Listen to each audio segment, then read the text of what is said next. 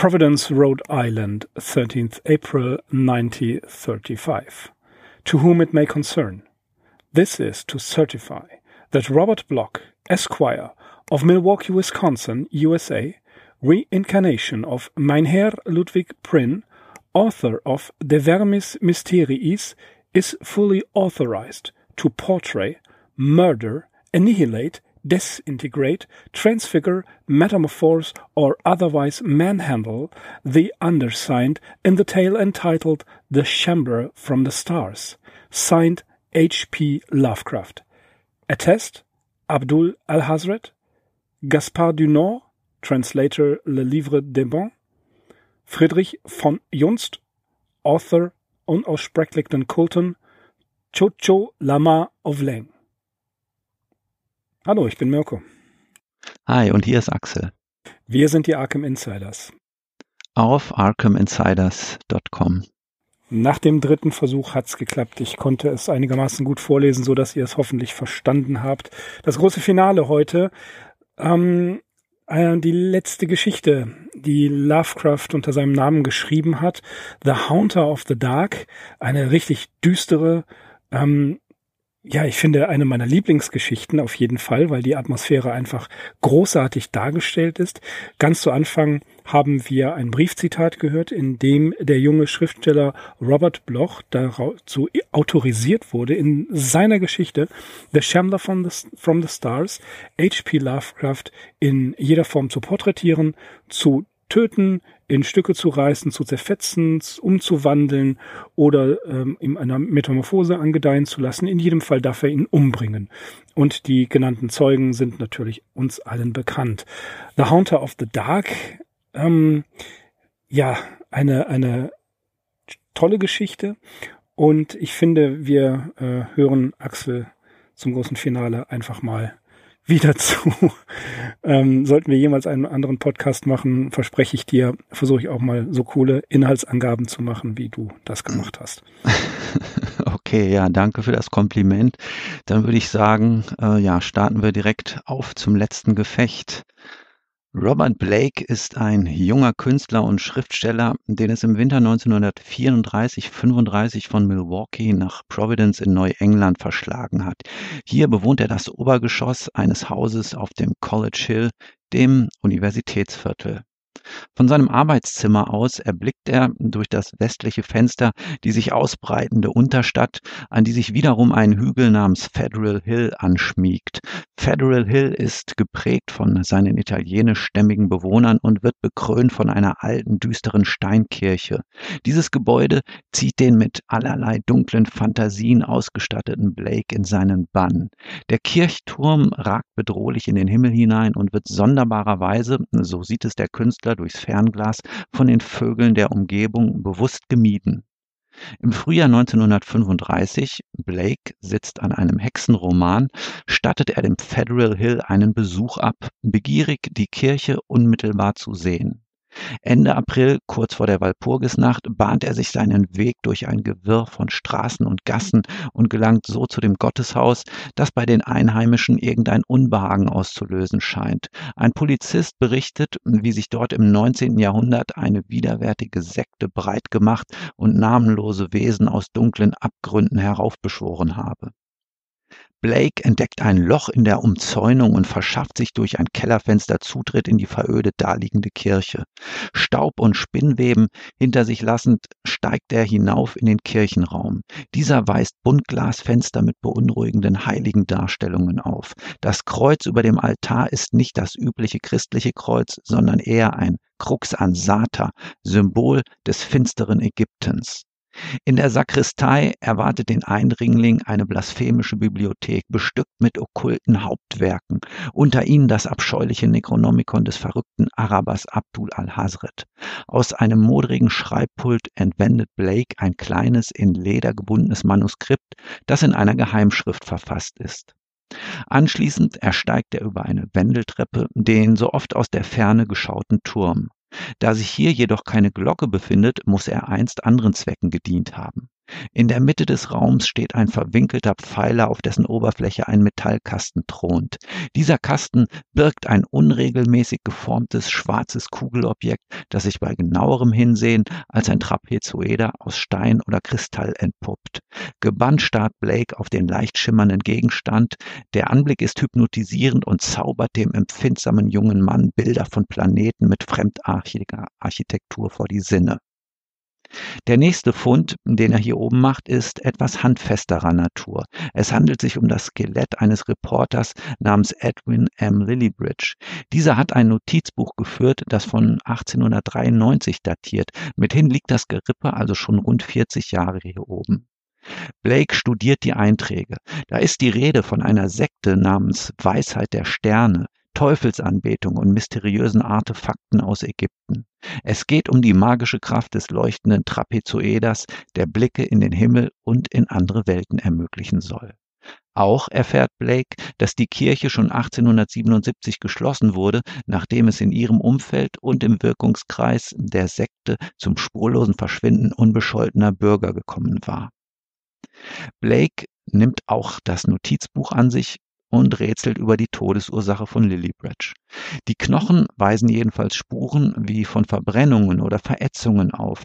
Der Tote, aber noch mehr der jetzt in der Dämmerung leuchtende Trapezoeder lösen in dem Eindringling eine panische Furcht aus und er stürzt hinab in die Kirche, die er durch den Kellerraum fluchtartig verlässt. Wieder daheim widmet er sich der Entschlüsselung des Manuskripts und versucht mehr über die Jahrzehnte zurückliegenden Ereignisse herauszufinden. Immer wieder wird sein Blick durchs Fenster von dem finsteren Kirchturm angezogen. Im Juni hat er die Geheimschrift entziffert und der Inhalt des Manuskripts raunt etwas von einem Jäger der Finsternis, der durch einen Blick in den leuchtenden Trapezoeder erweckt werden könne. Ein Wesen, das als Bewahrer alles Wissens gilt und das ungeheuerliche Opfer fordert. Über den Trapezoeder selbst heißt es, dass er von dem, von dem fernen Planeten Jugot stamme. Im Umfeld der alten Kirche kommt es neuerdings verstärkt zu Störungen. Man munkelt, ein Fremder sei hier eingestiegen und habe altes Grauen zu neuem Leben erweckt. Die italienischen Anwohner wittern irgendein Unheil, das im Turm lauere und nur darauf warte, dass es dunkel genug sei, um losschlagen zu können. Ihre Angst erhält Nahrung, als es Mitte Juli während eines nächtlichen Unwetters zum Ausfall des Stroms und damit auch der Straßenbeleuchtung kommt. Das gefürchtete Wesen im Kirchturm zeigt sich dabei besonders umtriebig und veranstaltet veranstaltet einen höllischen Lärm. Blake wird von der allgemeinen Hysterie angesteckt. Seine Sorgen und Ängste vertraut er einem Tagebuch an. Auch ruft er selbst bei den Stadtwerken an und bittet eindringlich darum, tunlichst Vorsorge gegen weitere Stromausfälle zu treffen. Das Schlimmste ist indes, dass er beginnt, Schlaf zu wandeln, wobei es ihn mit aller Macht auf den Federal Hill und zu der alten Kirche zieht. Und tatsächlich wacht er eines Nachts Ende Juli in dem verfluchten, verfluchten Kirchturm auf. Als ihm dieser Umstand klar wird, ergreift er wie von Furien gehetzt die Flucht aus dem Gemäuer. In der ersten Augustwoche kommt es zu einem folgenschweren Unwetter in Providence, bei dem nächtens erneut die Lichter ausgehen. Die Italiener versammeln sich vor der Kirche, lassen Kerzen und Leuchten brennen und senden Stoßgebete zum Himmel. In den frühen Morgenstunden dann dringt ein scheußlicher Geruch aus der Kirche, man hört Holz splittern und ein Schemen oder irgendein Flecken von unbeschreiblicher Schwärze entströmt dem Gebäude und verdunkelt den ohnehin schon schwarzen Himmel. Daraufhin erfolgt ein ohrenbetäubender Donner, es blitzt und endlich hört der Regen auf und die Straßenbeleuchtung fängt wieder an zu leuchten. Tags darauf berichtet die Presse beiläufig von einer Explosion, ausgelöst durch einen Blitzeinschlag auf dem Federal Hill.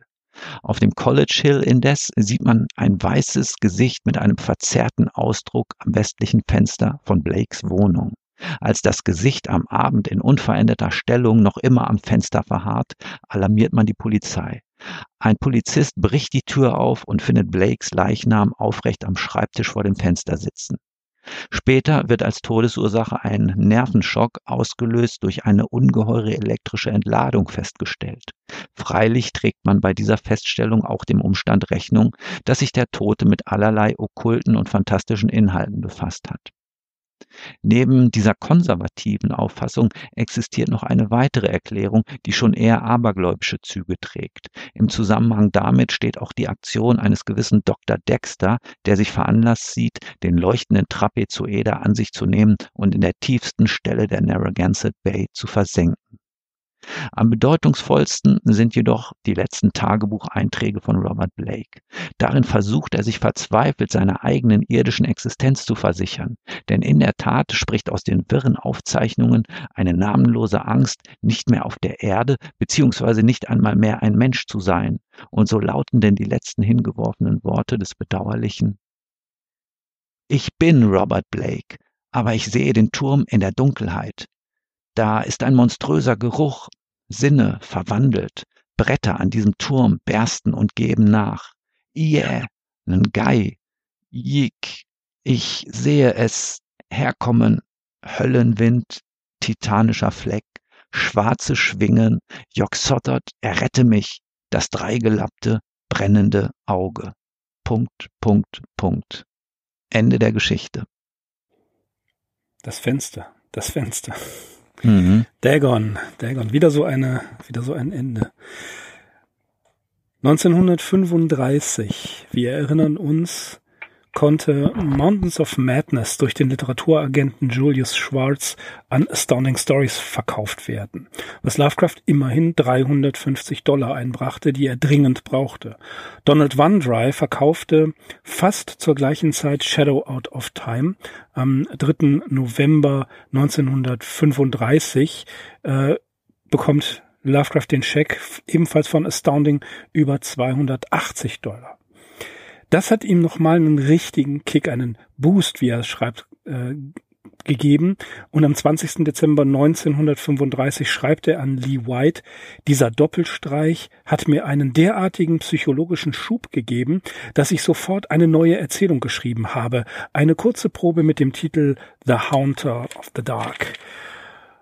Und ähm, nach der Fertigstellung am 24. Oktober 1936 berichtet Lovecraft einem, seinem Freund Willis Canova, dass er während eines Unwetters einen Stromausfall miterlebt hatte, genauso wie wir es in der Geschichte gehört haben, und dass er eine Kerze anzünden musste, um weiterzuarbeiten. An E. Hoffman Price schreibt er am 15. Dezember 1935, dass er mit Haunter sein dass es mit Haunter of the Dark sein großes Ziel sei, weg von den billigen und konventionellen Versatzstücken zu kommen und mehr die Schattierungen des menschlichen Gemüts darzustellen, wie Blackwood oder Edgar Allan Poe es gemacht haben. Und wie ich finde, ein gelungenes Stück.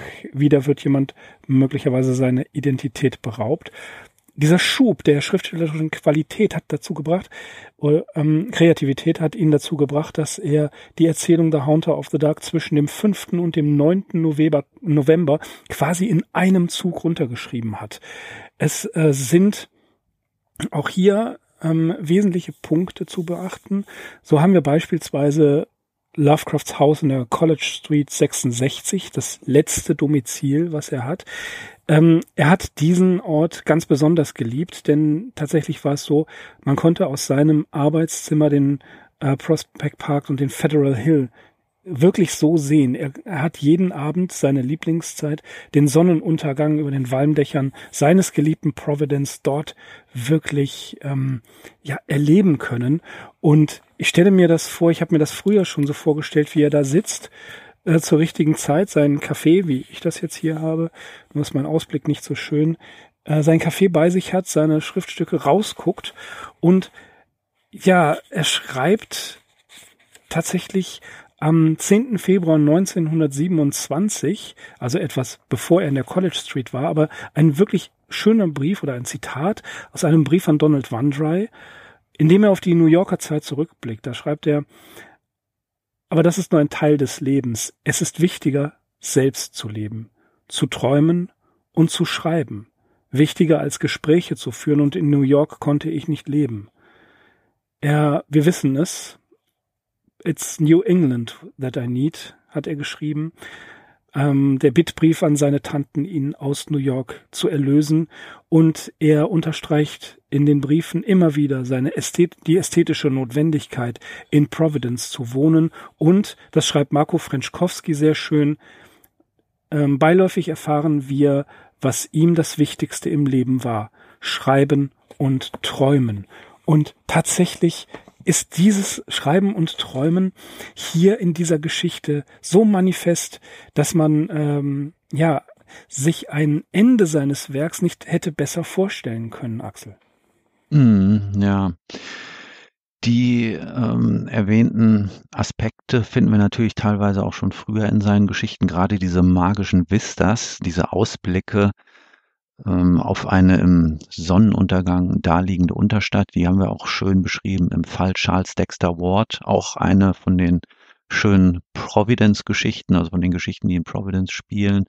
Hm, ich hab, glaube, das hat er sich so ein bisschen von Arthur Macon abgeguckt. Der war auch ein großer Schilderer, allerdings natürlich von London, ja, von solchen Sonnenuntergängen.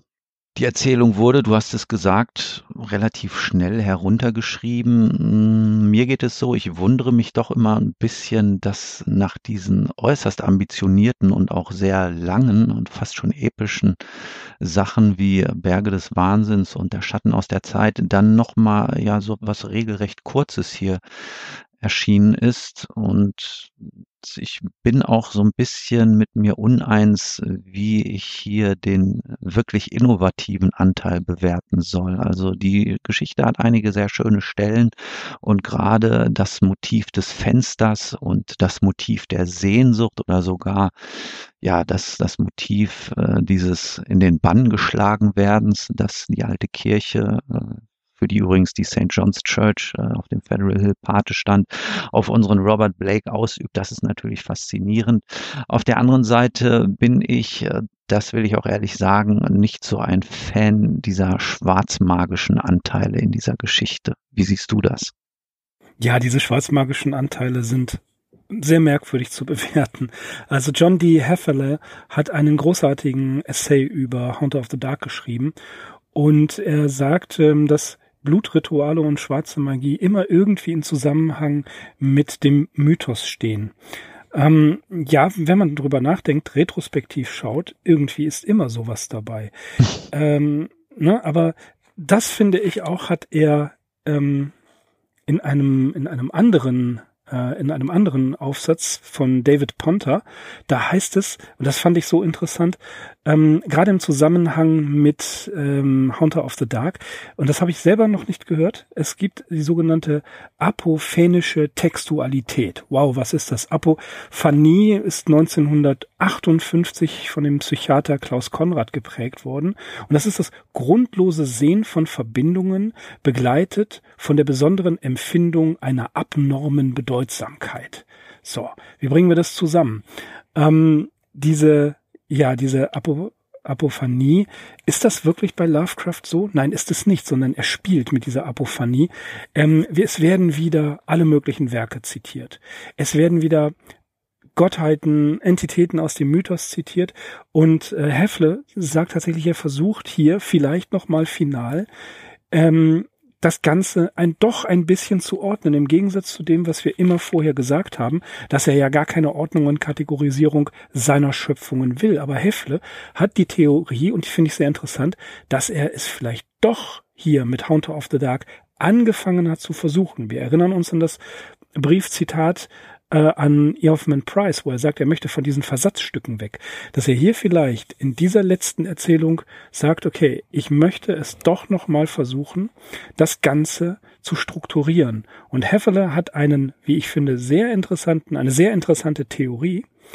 Er sagt, und das ist das, was wir auch immer im Zusammenhang beispielsweise mit den Traumlanden sagen, dass es sogenannte Places of Departure gibt. Und Hefferle sagt, Vielleicht äh, hat Lovecraft hier einer einer Multiversumstheorie oder einem Multiverse gearbeitet. Ne? Und das finde ich interessant. Blake sieht ja auch von seinem Fenster aus eine Welt, die so gar nicht ähm, passt. Das ist aber auch in äh, der Musik des Erich Zahn so. die Rue d'Orsay kann man nicht mehr wiederfinden. Und immer wieder kommen, ähm, kommen Vistas, wie du gerade eben gesagt hast, die nicht zur Realität passen.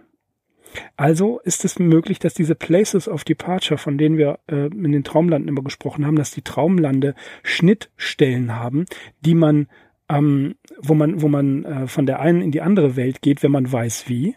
Das kommt in Lovecrafts Werk immer wieder vor. Und das sieht Heffele hier in diesem Text und das finde ich hochinteressant.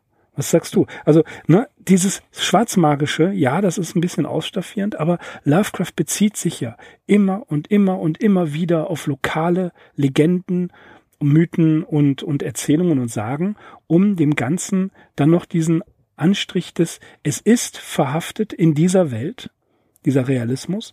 Gleichzeitig zitiere ich hier ähm, den ganzen Spuk, der hier in der Gegend um in Neuengland stattfindet, den zitiere ich dazu und gehe dann den Schritt weiter in den kosmischen Schrecken hinein. Das heißt, ich gehe von dem Okkulten und von, von diesen Parawissenschaften weg hin zur richtigen, ähm, zum richtigen Kosmizismus. Mm, ja, also wenn wir diese Spur weiterverfolgen, dann steuern wir auch direkt auf die Pointe der Geschichte zu. Du hast eben ins Spiel gebracht, möglicherweise geht es hier abermals um eine angefochtene Identität. Ähm, ja, Stichwort Multiversum. Es scheint ja ganz so zu sein, als würde Robert Blake hier die Rolle des reinen Beobachters verlassen und als würde er selbst Teil dieses Multiversums werden, beziehungsweise er scheint hier ähm, ja eine quasi eine Inkarnation eines ganz bestimmten Wesens anzunehmen. Oder er wird hier auch einmal als Avatar bezeichnet. Und bei diesem Wesen, bei dieser Entität, äh, die wir den Arkham Insiders Hörerinnen eigentlich gar nicht mehr weiter vorstellen müssen, handelt es sich um Nyarlathotep. Und wenn ich den Forschungsansatz, wie ihn zum Beispiel S.D. Joshi vertritt, richtig verstanden habe, dann steht dieses Wesen äh, im Zentrum der Geschichte und es, sie muss als, als so eine weitere Baustein-Story in äh, diesem Nyarlathotep-Puzzle gelesen werden. Hm, ja, Nyarlathotep, eine der faszinierendsten Entitäten im, äh, im Werk von H.P. Lovecraft. Ich finde übrigens interessant, wo du Joshi gesagt hast, äh, dass er sagt, Haunter of the Dark hat keinen großen philosophischen Tiefgang, sondern ist schlicht eine äußerst souverän erzählte und spannende übernatürliche Horrorgeschichte. Also bitte. bitte. Das ist doch Unsinn. Verzeihung. Ja, aber, aber ist ein großer Meister, aber das ist Quatsch. Ja, aber S.D. Joshi bietet eben auch diese Erklärung mit dem Roderick Usher an, aus Edgar Allan Poes Geschichte, der Untergang des Hauses Usher. Der Zusammenhang hat sich mir jetzt auch nicht ohne weiteres entschlüsselt. Ähm, also alle, die S.D. Joshis Biografie gelesen haben, können das da auch nochmal nachlesen. Ähm, Lovecraft gibt hier selbst so einen Aufschluss, aber allerdings muss man da wieder seine Erläuterungen in Supernatural Horror and Literature heranziehen, weil er legt äh, die Edgar Allan Poe Geschichte so aus, dass quasi Roderick Usher eben auch so eine wiedergeborene Figur ist, indem er eben so eine ganze Ahnenreihe ins Spiel bringt. Und nicht nur das, sondern quasi Roderick Usher ist in gewisser Art und Weise auch eine Verkörperung des Hauses, des Familiensitzes, des Stammsitzes äh, der Ushers, äh, in dem er eben wohnt und mit dem er dann zugrunde geht. Und das wäre analog zu unserer heutigen Geschichte hier wohl äh, die alte Kirche und der Kirchturm, der ehedem dazu gedient hat, äh, dass die ehrenwerten Mitglieder der Starry Wisdom Sekte, der Sekte der Weisheit der Sterne, eben in diesem Gebäude Nyarlathotep ja, beschwört haben und äh, ihm sozusagen dort eine neue Heimstatt gegeben haben. Also so lege ich mir das alles zurecht. Mhm, mhm, mhm. ja, das, das ist äh, ja, sie, sie haben Nyarlathotep beschworen. Es bleibt aber auch alles ein bisschen im Dunkeln. Ne? Ja, aber ich folge schon auch deiner Multiversumstheorie. Also Robert Blake ähm, verlässt natürlich. Das ist also ganz wichtig und das kann man auch verstehen, ohne jetzt vielleicht diesen interpretativen Ansatz, wie ich ihn geschildert habe, zu verfolgen. Das wird auf jeden Fall klar. Also es geht, es geht los in Neuengland und ab irgendeinem Punkt, ähm, ja, werden die Grenzen von Zeit und Raum übersprungen, ähm, lässt er sie hinter sich und ja, also er blickt sie aber eben nicht nur diese neuen Welten, sondern scheint und das sind eben diese letzten wirren Tagebuchnotizen, er scheint selbst darin aufzugehen oder schon ein Teil dieser fremdartigen ähm, Planeten, Universen, was auch immer es sein mag, mhm. zu sein. Mhm.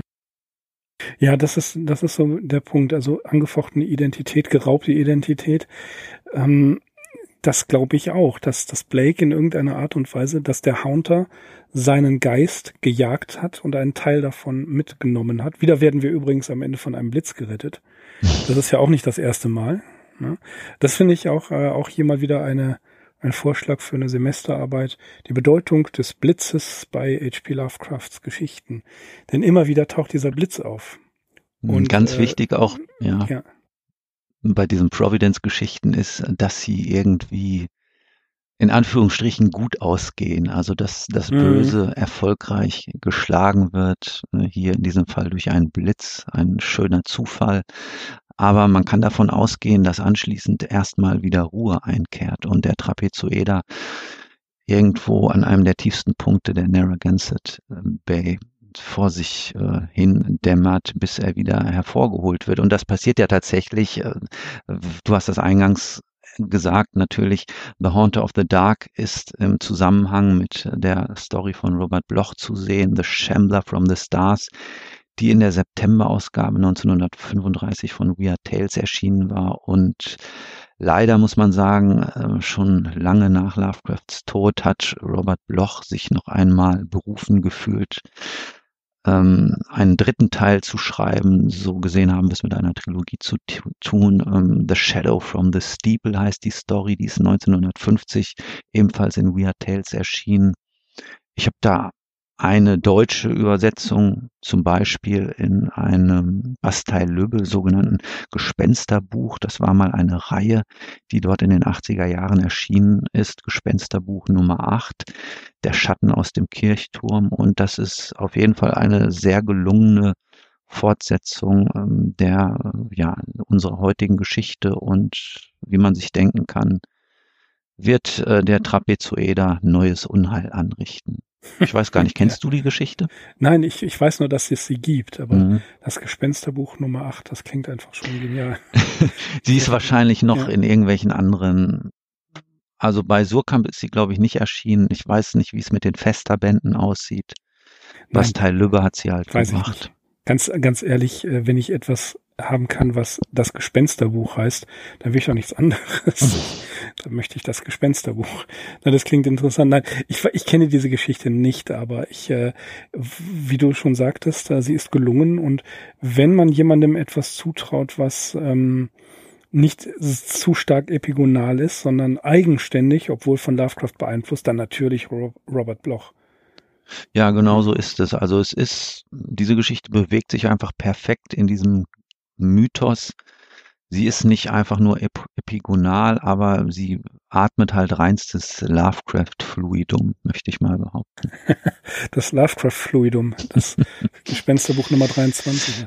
Ja, aber ähm, übrigens die Kirche, die du erwähnt hast, ja, die gab es wirklich, die ist äh, abgerissen worden, soweit ich weiß. Und ähm, sie wird hier in, in der Geschichte als zyklopisch erwähnt, ne? Er kriegt mhm. das, das Attribut zyklopisch. Und das ist auch immer, wie Heffele sagt, immer im Zusammenhang mit dem Mythos, ist immer zyklopisch. Und ähm, ja, das Multiversum, also sprich, die mehreren existierenden Welten, die in Lovecrafts Spätwerk ja auch immer wieder versucht werden, tatsächlich in Zusammenhang zu bringen. Und nicht nur, dass es mal erwähnt wird sondern äh, wie wir in der letzten Geschichte ähm, mitbekommen haben, Shadow Out of Time, wird ja auch hier tatsächlich versucht, das zusammenzubringen. Ja, also mhm. die, die verschiedenen ähm, Punkte, die eigentlich eher einzeln standen, Mountains of Madness, Call of Cthulhu und so weiter, dass, dass er versucht, diese hier ähm, in einen Zusammenhang zu schreiben. Gerade in Hunter of the Dark, und du sagtest, das ist doch eher kurz im Vergleich zu den etwas monumentalen Werken. Ähm, ja, dieser Schub, den er bekommen hat nach dem Verkauf der beiden anderen Stories, ähm, der hat einfach nochmal das ausgelöst, ja, ich will nochmal schreiben. Und gelungen übrigens. Äh, und das Ganze, wie ich finde, äh, auch wieder auf einem, auf einer Weird Tales Länge oder auf einer verkaufbaren Länge. Mhm. Ja, interessant ist nach wie vor, auch wenn ich mich wiederhole, diese Starry Wisdom Sekte. Ich weiß gar nicht, was äh, die Mythos-Anhängerschaft nachher nicht alles daraus gemacht hat. Äh, sie taucht sicherlich in verschiedenen Zusammenhängen nochmal auf. Ich habe mich da nicht weiter mit beschäftigt, aber der Name ist einfach schon kultig, finde ich. Und der, der deutet auch einfach darauf hin, dass es sich hier um Leute handelt, die schon auch ähm, ja so einen kosmischen Ansatz vertreten und die ja irgendwie äh, die Möglichkeit haben, auch diese Multiversen zu beschwören oder selbst da Zugänge zu legen, dass sich eben die Entitäten, die sich in anderen Universen befinden, dass denen ein Zugang gelegt wird, äh, ja, zu irgendeinem irdischen Aufenthalt. Wie bei, wie bei ähm, Dreams in the Witch House. Wo das ja auch durch reine Wissen, also durch Mathematik quasi eröffnet wird. Mhm. Ne, also äh, Keziah und Jenkin schaffen es ja durch die, das Anwenden, Anwenden von Formeln ähm, auch äh, Nyarlathotep zu beschwören und ihn herzuholen. Ja? Mhm. Und das, das äh, macht die Sekte des Zero Wisdom. Alles spielt in Neuengland, alles spielt in Arkham, Providence, Dunwich und Kingsport und natürlich Innsmouth in diesem, in, äh, in diesem Bereich, der ja klar in der Nähe ähm, von Rhode Island zu suchen ist. Salem spielt auch eine Rolle. Und das Ganze zeigt, dass, dass sich da irgendetwas manifestiert. Dass aufgrund der, und das ist wieder das Okkulte, was reinkommt, äh, die Menschen dort waren extrem, ja, dem, dem Okkulten zugewandt, beziehungsweise hexengläubig. Das, das hat ähm, Cotton Mather dokumentiert. Das dokumentieren die Hexenprozesse von Sadem. Das dokumentieren die ganzen vielen kleinen Geschichten, die Lovecraft aufgreift, die er sich nicht alle ausgedacht hat, sondern die er tatsächlich aus Geschichten von Neuengland, von Providence im, im, Speziellen, das hat er alles aus den Geschichten geholt. Cotton Mather war natürlich eine wunderbare Quelle dafür. Und das alles baut er mit ein und zeigt hier, dass gerade der, die Neuengländer eine große Affinität zu zum Übersinnlichen und zum Okkulten und zur, zur Magie haben. So jedenfalls baut er es auf. Und dass da all diese Dinge stattfinden, ist dann retrospektiv betrachtet mit Heffeles äh, Multiversumstheorie überhaupt kein Zufall mehr. Mhm. Plus, dass die verschiedenen Einwanderung, äh, Einwandergruppen, zum Beispiel aus Polen oder Italien, noch so einen äh, sehr, ja, ich sag mal, inbrünstig gelebten Katholizismus mitgebracht haben, ja, der ja, stimmt, ja stimmt. häufig auch wirklich in äh, bedenklicher Nähe zu so einem Heidentum noch steht, also was ja der Katholizismus ohnehin tut, also viel mehr als der Protestantismus, wie ich finde. Mhm. Äh, zumal Katholizismus gerade in, in den USA jetzt nicht so stark vertreten ist. Mhm, ja. Also ich kenne, ich kenne tatsächlich einen praktizierenden Katholiken in Utah, das ist Scott Danielson von SFF Audio. Und der hat mir erzählt, er muss also schon sehr lange fahren, bis er zu einer katholischen Gemeinde kommt. Er wohnt dort in Logan, mitten in Utah. Und er ist praktizierender Katholik und sagte, das sind nicht besonders viele in den USA. Mhm, okay, ja, interessant. Mhm. Und ja, wie gesagt, deswegen bemüht Lovecraft eben wie in Dreams in the Witch House ähm, Leute aus Polen oder hier sind es eben die italienischen, italienischstämmigen Einwohner des Federal Hill. Mhm. Aber auch hier interessant, wieder so eine Sache, die immer wieder bei Lovecraft auftaucht. Die Einwanderer bringen ihre Kulte auch mit sich. denken wir an äh, Red Hook. Mhm. das, da, da wird ja ganz explizit gesagt. Und mhm. äh, hier das, das, das Gegenteil quasi, also der, der Katholizismus, das, was ähm, aufgrund auch der gesamten Kirchengeschichte äh, immer der Wider, der, der, ja, der, der Widersacher des Bösen und des Satans und der Hexen war. Das brauchen gar nicht alles zitieren, Inquisition und so weiter. Das sind alles die, ähm, die Widersacher der, der, äh, des, des Bösen. Und das sind vornehmlich die Katholiken gewesen mit allem, was dazu gehört. Kreuzzügen, mit den Inquisitoren, mit den Hexenverbrennungen und, und, und. Und das fließt hier dann auch wieder so subkutan ein. Mhm. Ja, also es wird das, das Okkulte, das, äh, die schwarze Magie zitiert und die, der heftig, die heftigste Gegenwehr kommt vom Katholizismus und das schon seit Jahrhunderten. Ja. Ja, ansonsten haben wir hier noch auch wichtig im Zusammenhang mit Nyarlathotep ähm, so gewisse ägyptische Artefakte, dieses ähm, Krux Ansata, dieses ägyptische Kreuz oder ähm, in den Notizen um die Starry Wisdom Sekte tauchen auch irgendwelche mh, hm, archäologischen Mitbringsel aus Ägypten auf. Also das ist auch wichtig. Und der Gegenstand, äh, das äh, Trapezoeder hier, ich habe da leider auf die Schnelle nichts mehr gefunden, in welchem Zusammenhang äh, dieser Gegenstand im Okkultismus eine Rolle spielt. Ich habe mal in einem Buch des österreichischen Autors äh, Josef Dvorak Satanismus, Geschichte und Gegenwart, Gegenwart, da bin ich einmal auf die Erwähnung eines Trapezoeders gestoßen, aber ich habe die Stelle jetzt leider nicht mehr gefunden. Also da wird so ein Ding einmal erwähnt, Ansonsten keine Ahnung, aber es dürfte kein Zufall sein, dass Lovecraft ausgerechnet hier so ein Trapezoeder genommen hat. Ja, das Ding natürlich. sieht natürlich sowieso erstmal abgefahren aus, aber es ist, wie gesagt, meine Vermutung ist, dass es hier tatsächlich auch um so einen Kultgegenstand äh, der esoterischen Wissenschaften in Anführungsstrichen handelt. Ist es das Buch, was du in Bredefort gefunden hast? Nein, da, nee, aber da hätte sowas auch gut drin stehen können. Es ist eher so ein populärwissenschaftlicher, allerdings okay. recht wirrer Überblick über alle möglichen satanistischen Phänomene, stark durchdrungen auch von Sigmund Freud und äh, der Psychoanalyse. Und um, es geht viel auch um Alistair Crowley, völkischen Okkultismus, Heinrich Himmler, äh, das Ahnenerbe und solche Geschichten. Und also es ist mhm. relativ wirr. Mhm. Ja, aber was du sagtest, ähm, dass ähm, der Trapezoeder als äh, als Gegenstand. Das ist ja äh, auch hier wieder Heffele, der Aufsatz ist wirklich großartig. Der schreibt, dass dieser Trapezoeder eigentlich der Punkt ist oder das äh, das Objekt ist, was die Geschichte vom Okkulten, von einer okkulten Horrorgeschichte in eine Science-Fiction-Horrorgeschichte überträgt, weil durch den Trapezoeder ja Dimensionen geöffnet werden können. Auch ein interessanter Punkt. Und äh, auch hier Ägypten, du hast es erwähnt, ist so wichtig. Ähm, das hatten wir auch. Ne? Harry Houdini, Mhm. Beziehungsweise die Geschichte, die er geschrieben hat, die Stadt Irem, die auch irgendwo in der Wüste liegen soll. Ja. Äh, auch, auch diese, die Artefakte, die man mitnimmt und auch was, was Interessantes, auch wieder eine Sache aus allen Lovecraft-Geschichten, die hier auftaucht. Aufzeichnungen, die gefunden werden, äh, die Robert Blake findet, ne, von dem Journalisten, äh, beziehungsweise die Tagebücher, die auftauchen. Ähm, Fetzen, die zusammengefügt werden. Und dann ein ganzes Bild ergeben. Und das ist ja das, das Konträre, was, was äh, ich gesagt habe zu dieser Form der Literatur ähm, des Apophenischen, der apophenischen Textualität.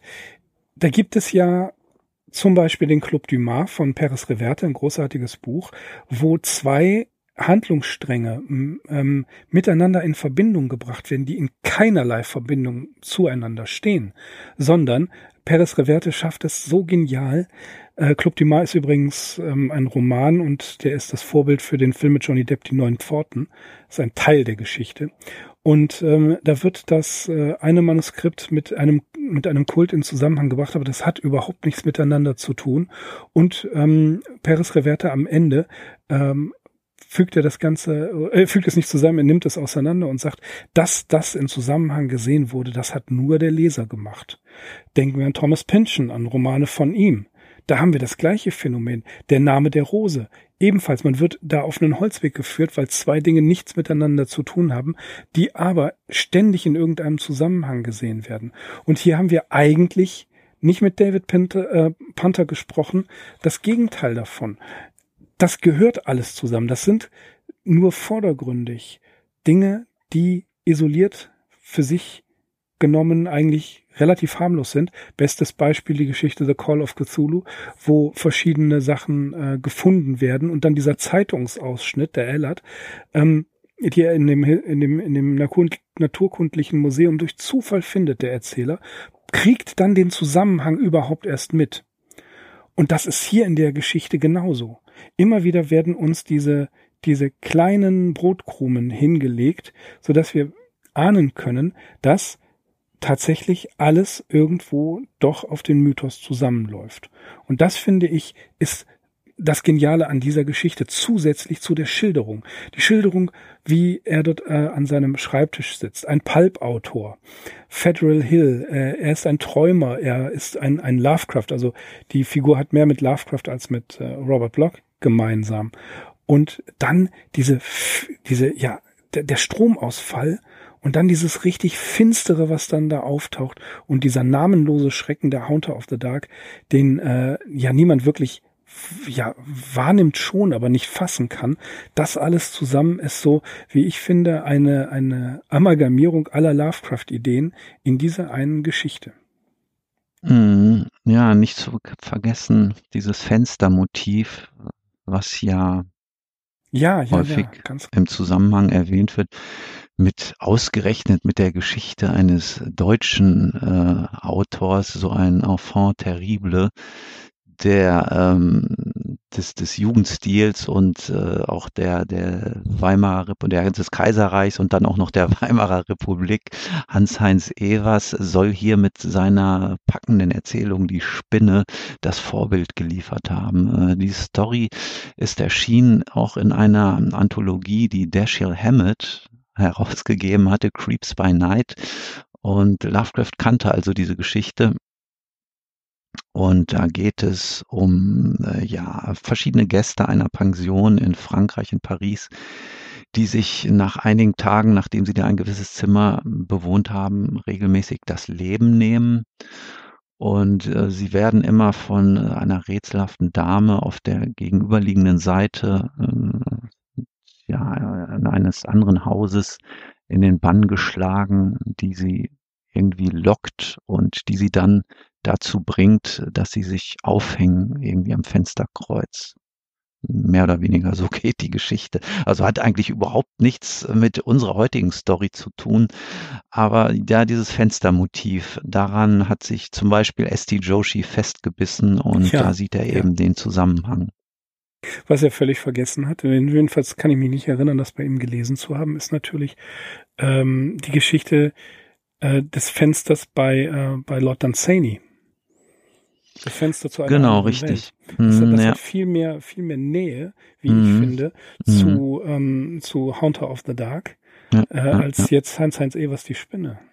Hallo Fenster, die haben wir so oft bei Lovecraft, ja. sei es die Musik des Erich Zann oder He, äh, da spielt auch Dagon, genau. Also das hatte Lovecraft alles eigentlich schon wirklich verinnerlicht und ob dann ausgerechnet jetzt äh, diese Evers-Geschichte hier so einen starken Input nochmal gegeben hat, wer weiß es. Nee, ich kann es weder beweisen noch kann ich es auch ableugnen, aber wir wollten es einfach mal äh, erwähnt haben. Ja, ich bin eher auf Danzanis Seite, also okay. sozusagen das äh, die Fenster zu einer anderen Welt ist eine, eine Geschichte, die Lovecraft definitiv ähm, gefallen haben muss.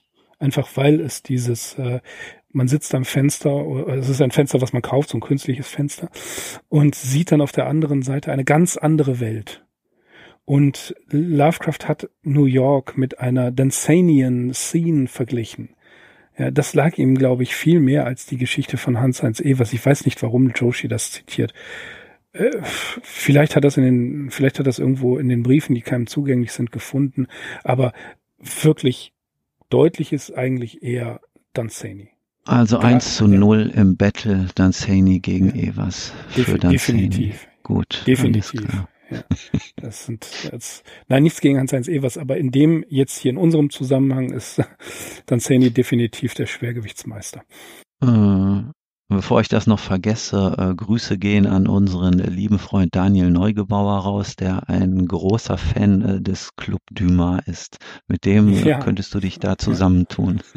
Ja, der, der, der Daniel hatten wir auch schon mal in einer der früheren Folgen, der, äh, als er noch unterm Dach gewohnt hatte, der hatte doch auch diese Nische. Das haben wir auch mhm. schon mal erwähnt. Der hatte mhm. diese Nische da mit seinem Sekretär, wo die ganzen Bücher übers Schreiben sah, waren. Das war so richtig, ich saß da damals in, de, in dieser Nische, weißt du noch? Ja, ja. Äh, und, und das hat mir sehr gut gefallen. Und da war auch ein Fenster, was rausschaute. Ja, und das, äh, der hat ja in Oberhausen-Osterfeld gewohnt und äh, dieser Stadtteil verfügt auch über einen beeindruckenden Kirchenbau. Auch ja, der richtig. Osterfelder Dom in freundlicher Übertreibung genannt. Ja, es gibt schon gewisse Parallelen zwischen Osterfeld und äh, der Unterstadt von ja. Providence. Hm, also möglicherweise hat Lovecraft in die Zukunft geschaut und Herrn Neugebauer gemeint. Gar hm. nicht Herrn Bloch. wer weiß, wer weiß.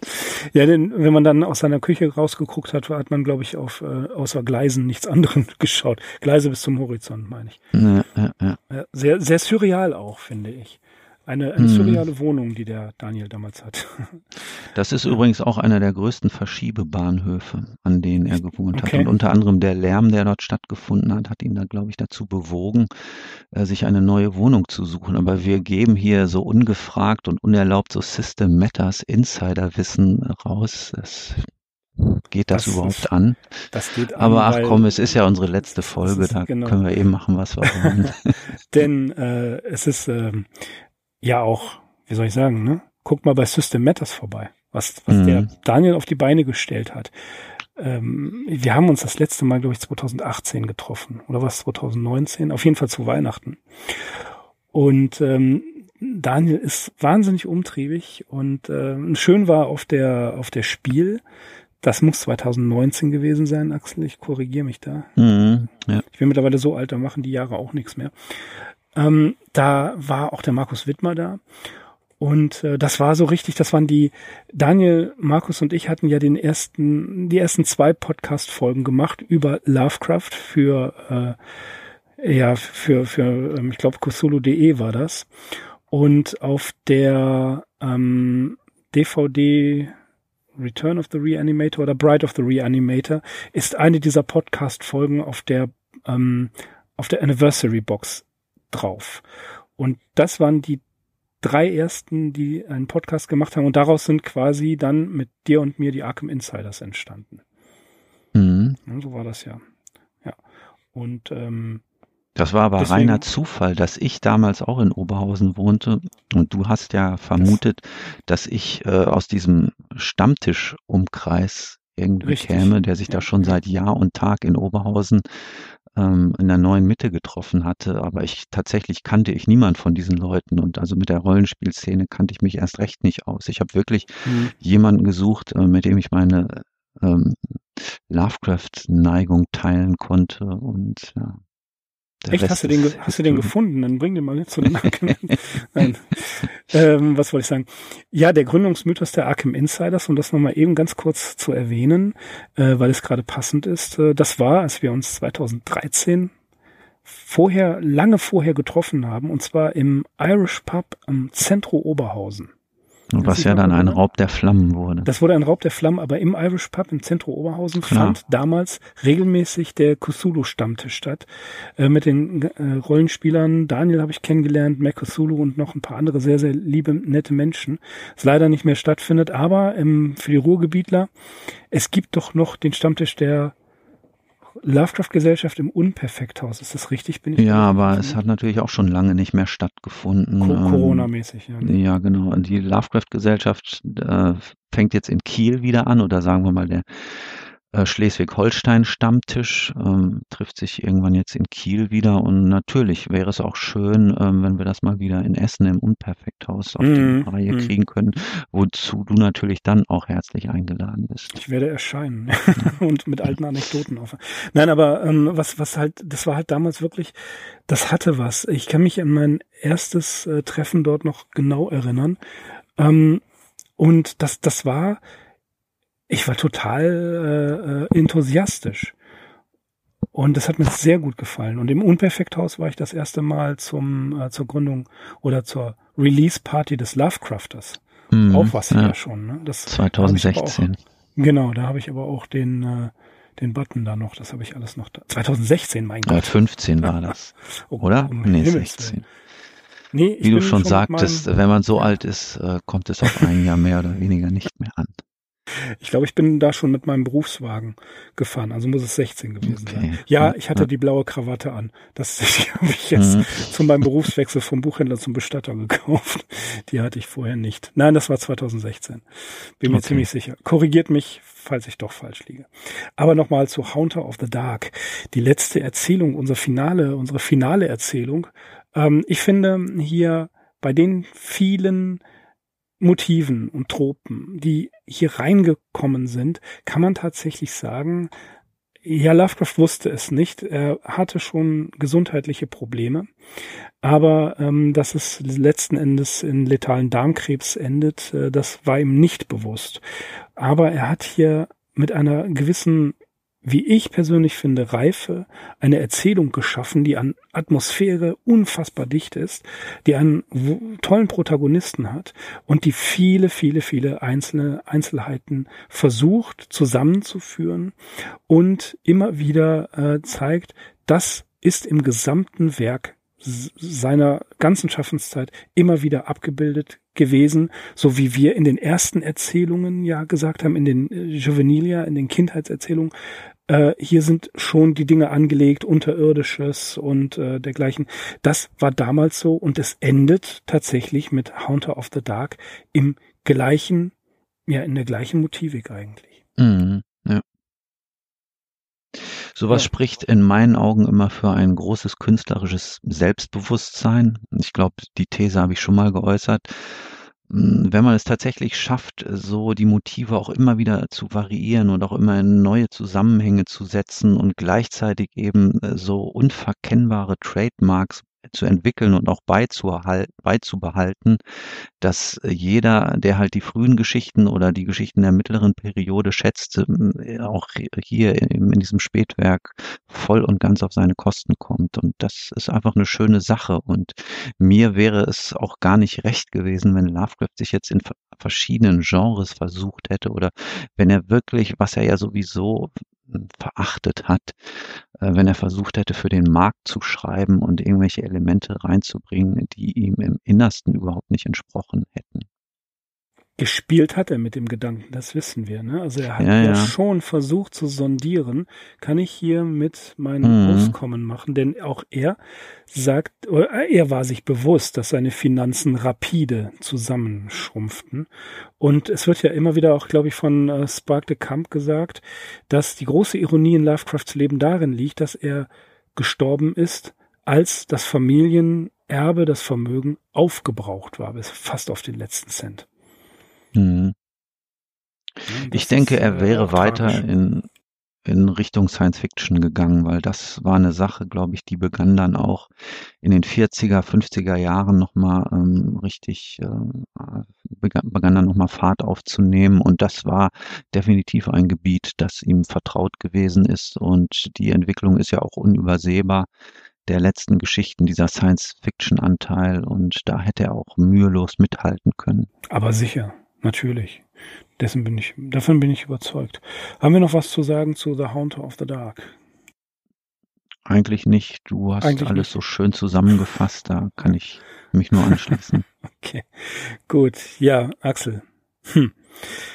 2013, wir haben es erwähnt, wir haben uns damals zusammengesetzt, wir haben einen Podcast gegründet, um ja das Leben und das Werk von H.P. Lovecraft darzustellen.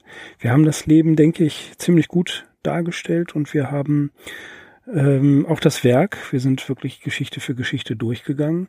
Wir sind heute bei der letzten ähm, Geschichte, seiner letzten originalen Geschichte gelandet und äh, blicken zurück auf einige Jahre Lovecraft-Erfahrung und äh, ja, jetzt mit der letzten Geschichte haben wir, glaube ich, unser Werk vollendet. Mhm. Zeit, hm? den Rechner auszuschalten. Zeit, den Rechner auszuschalten. Ich würde sagen, liebe Leute, das war's.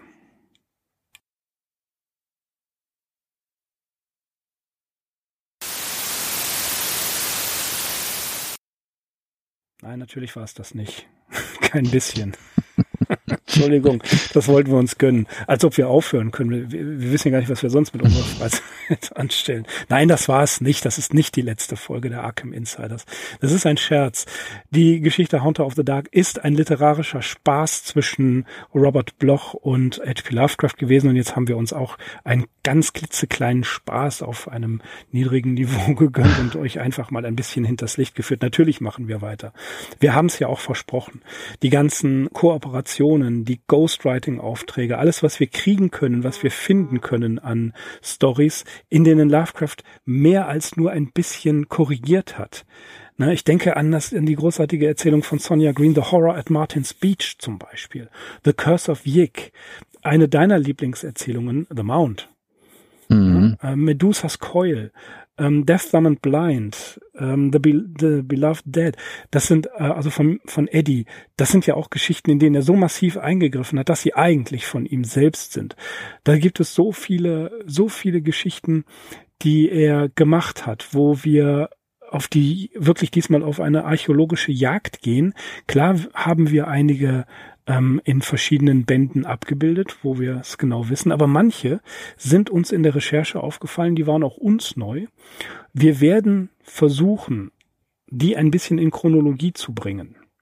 Äh, ob das jetzt wirklich uns so gelingt, dass wir exakt in der Chronologie vorgehen, weiß ich nicht, weil manche Sachen auch erst zutage treten, wenn man ähm, mit der Recherche beschäftigt ist. Aber versprochen ist versprochen das halten wir auch. Wir gehen weiter mit den Lovecraft-Geschichten, Axel. Ja, und da ich eben schon so auf das Thema Science Fiction eingeschwenkt bin, ich freue mich auch besonders auf äh, In the Walls of Erix, auch eine ziemlich coole Die ist Geschichte, großartig, ja. ja. Die habe ich gerade vergessen in der Aufzahlung. Da kann ich dir nur zustimmen. Walls of Erix ist spitze. Mhm. Gut, dann ja. sind wir zumindest mit dieser Folge, mit der heutigen Folge. Folge. tatsächlich einmal am Ende angelangt. Ja, also wir, wir haben, unser Finale bezog sich da auf die Texte, die Lovecraft selbst unter dem eigenen Namen herausgegeben hat oder die unter seinem Namen erschienen sind. Und ähm, wir machen weiter. Wir haben wirklich noch viel vor. Das war jetzt sozusagen das Ende der zweiten Staffel. Der Cliffhanger ist äh, relativ harmlos ausgefallen. Wir werden uns schon in ähm, zwei, drei Wochen wieder melden, wenn wir wissen, in welchem, ähm, wo wir, womit wir anfangen. Und ja, wir sind wahnsinnig gespannt. Wir freuen uns auf Kommentare, auf Nachrichten, E-Mails, Twitter-Mitteilungen, Facebook, was haben wir noch. Ähm, sagt uns einfach, wie ihr, äh, wie ihr das fandet, die letzten, was haben wir jetzt gesagt, sieben Jahre, acht Jahre? Wir sind am acht. 20. August äh, 2013 haben wir gestartet, ne? Mhm. gestartet mit. Ja, was ihr in den letzten acht Jahren, was eure Lieblingsgeschichten waren, welche Episoden ihr toll fandet. Ähm, ja, schreibt uns einfach mal was. Gebt uns mal Feedback. Äh, ich freue mich immer über das Feedback, äh, was ich auf Twitter bekomme, was ich per E-Mail bekomme und was wir vor allen Dingen im Kommentarforum haben. Ähm, das macht immer wieder Spaß, das alles zu lesen. Und schreibt uns einfach mal ein bisschen was. Würden uns sehr, sehr freuen. Die irgendwann werden wir auch ähm, tatsächlich hoffentlich wieder normale Zeiten haben, so dass wir unsere Tour durch äh, die Tour de Duisburg und Tour de Krefeld anbieten. Ne? Sprecht uns einfach drauf an und äh, dann organisieren wir das irgendwann. Aber wir bleiben die Arkham Insiders und wir machen weiter. Auf jeden Fall. Und wo du gerade jetzt unseren Kommentarbereich angesprochen hast, das ist, glaube ich, eine Sache, die ich schon lange mal erwähnen wollte. Jeder einzelne Kommentar wird zuerst geprüft, bevor er freigeschaltet wird. Ähm, das ist so ein bisschen restriktiv, um wirklich auch äh, gegen die Flut an Spam-Kommentaren, die wir leider bekommen, vorzugehen. Ähm, das kann auch mal ein, maximal zwei Tage dauern. Also bitte verzweifelt nicht und schaut dort auch einfach mal rein. Äh, ich bleibe da dran, aber es passiert leider nicht immer in Echtzeit, dass ich die Kommentare freischalten kann. Aber klar. Ansonsten, ja. ja. Und ansonsten beantwortest du eigentlich auch jeden Kommentar. Und auf jeden Fall. Ja, also auch mhm. immer eine, ein, äh, das, das, das geht nicht ins Leere bei uns. Ähm, nee. Wir, wir freuen uns wirklich über jede Nachricht und ähm, freuen uns auch, dass ihr uns über die ganzen Jahre die Treue gehalten habt und hoffentlich bleibt ihr uns weiter gewogen. Und jetzt kommen wir mal zum Schluss. Ne? Mhm. Wir haben euch kurz auf die Schippe genommen. Äh, wir sind einfach weiter mit dabei. Wir wollen weiter mit euch die Reise äh, durch das Lovecraft-Universum fortsetzen und ähm, melden uns sehr bald schon wieder. Das könnt ihr auf Twitter sehen, Facebook, Insta und äh, wo es alles geht. Und insofern, ja, wir verbleiben mal wieder mit den allerbesten Grüßen und einem großen Dankeschön an euch für die Treue und fürs Zuhören. Und ich sage einfach mal, ich bin Mirko. Ich bin Axel. Wir sind die Arkham Insiders. Auf arkhaminsiders.com. Vielen Dank und bis bald. Bis bald.